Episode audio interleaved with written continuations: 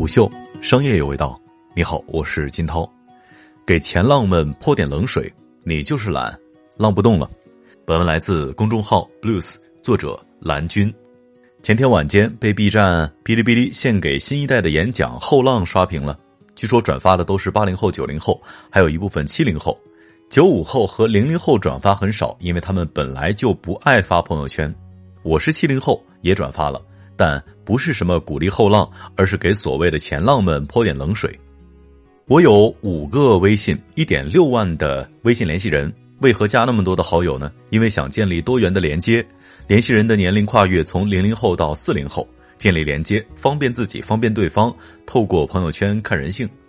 看着刷屏的朋友圈，确实能够感受到正在演讲的前浪对后浪的鼓舞。转发朋友圈的前浪们，是不是要表明自己得跟得上时代，与后浪没有脱节？在朋友圈疑惑自己是前浪还是后浪的人，当你疑惑了，其实你已经落后于时代，至少还在怀疑自己是否已经开始沦为前浪了，少了一点进取的锐气。我们来看看演讲词的一些原文：那些口口声声一代不如一代的人，应该。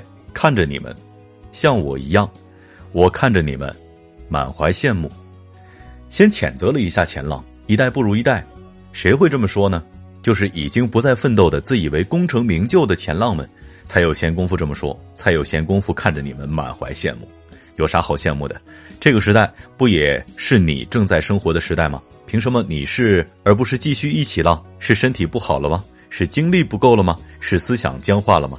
还是已经变得懒惰，浪不起来了呢？人类积累了几千年的财富，所有的知识、见识、智慧和艺术，像是专门为你们准备的礼物。科技繁荣，文化繁茂，城市繁华，现代文明的成果被层层打开，可以尽情的享用。几千年的财富同样被活着的人所共享，不是只有后浪才使用的权利。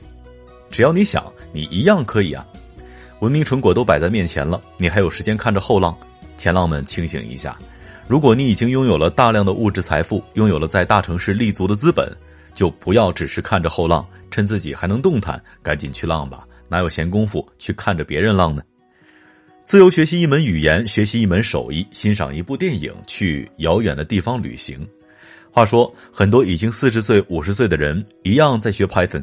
一样在学英语，一样在学艺术，一样在欣赏电影，一样去远方旅行，一样在创作自己的 vlog，甚至一些老人的作品水准让年轻人羡慕不已。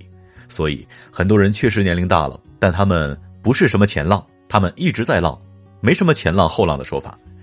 只有不浪，只有浪不动的人才自诩为前浪，才去看着自己定义的后浪，才去羡慕继续浪的人。他们不想看自己的同龄人在浪，因为伤自尊。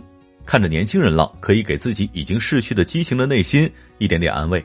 他们可以找借口看我已经老了，浪够了。世界是年轻人的，你们赶紧去浪吧。殊不知，什么是活到老学到老，浪到死，你都不想浪，就是你懒了，而且还是不承认自己懒了。说什么把机会让给年轻人，年轻人根本不需要你让机会，就是你浪不动了，只好被后浪拍在沙滩上。很多人从小就在自由探索自己的兴趣，很多人在童年就进入了不惑之年，不惑于自己喜欢什么，不喜欢什么。是的，在自由探索方面，八零后之前的人确实迫于很多的无奈，没办法自由探索自己的兴趣。现在很多人在童年就进入了不惑之年，知道自己喜欢什么，不喜欢什么，这确实是时代给予的优势。但这个不惑，其实在不同经历的人的各个阶段，其实是有差异的。即使你看一些零零后，貌似很小就知道自己喜欢什么，但这种喜欢只是这个阶段的喜欢。等他长大了，或许会有新的喜欢。四十不惑，仅仅是四十岁时候的不惑。到了五十岁，其实会有更多的不惑，那就是新的认知提升。如果偷懒了，没有主动独立思考了，五十岁或许还是四十岁的水平。那其实，在认知上已经被拍在沙滩上了。人与人之间的壁垒被打破。你们只凭相同的爱好就能结交千万个值得干杯的朋友，你们拥有了我们曾经梦寐以求的权利——选择的权利。你所热爱的就是你的生活，你们有幸遇见这样的时代，但时代更有幸遇见这样的你们。如果你认为人与人之间的壁垒是现在才被打破，那是因为你自己内心的封闭。你是那一群内心壁垒很高的人，然后就认为别人也是有壁垒的。以前在很大一部分人群当中存在成功学、厚黑学，内心是贪婪阴暗的。其实现在依然存在贪婪阴暗，只是信息的传播越来越快，社会消息逐渐透明，去中心化也是信息存在的趋势，所以信息壁垒会陆续被打破。拥有开放内心的人将会更能适应信息发达的网络时代。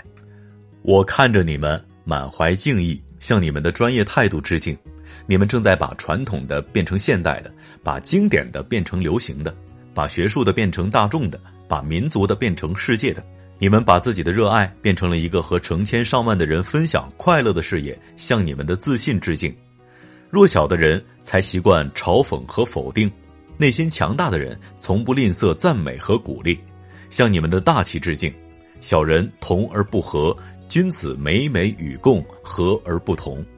更年轻的身体更容得下多元的文化审美和价值观。这连续的几个致敬，这连续的几个变成，哪里是属于后浪的专业态度？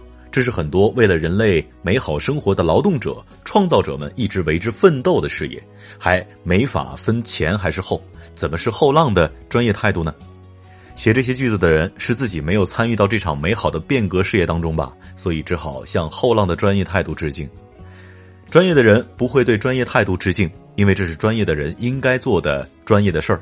缺乏专业态度的人才向专业的态度致敬。弱小的人才习惯嘲讽和否定，这更加说明弱小的人才会把缺点和不足的指出看成是嘲讽和否定。出错的时候遭到否定是很正常的事儿，难道你错了还不能直接的接受否定吗？还需要赞美和鼓励吗？这是巨婴的心态啊！错了就要指出，错了就反思，错了就改进，就这么简单，哪儿用得着哄呢？内心强大的人不需要太多的鼓励，他们自己会鼓励自己，在黑暗当中摸索前行，甚至还能够在团队遭遇了连续否定的时候，依然带领团队反思、优化、改进，屡败屡战。生命不息，奋斗不止。因为你们，这世上的小说、音乐、电影所表现的青春，就不再是忧伤迷茫，而是善良、勇敢、无私、无所畏惧，是心里有火，眼里有光，不用活成我们想象中的样子。我们这一代人的想象力不足以想象你们的未来。如果你们依然需要我们的祝福，那么奔涌吧，后浪！我们在同一条奔涌的河流。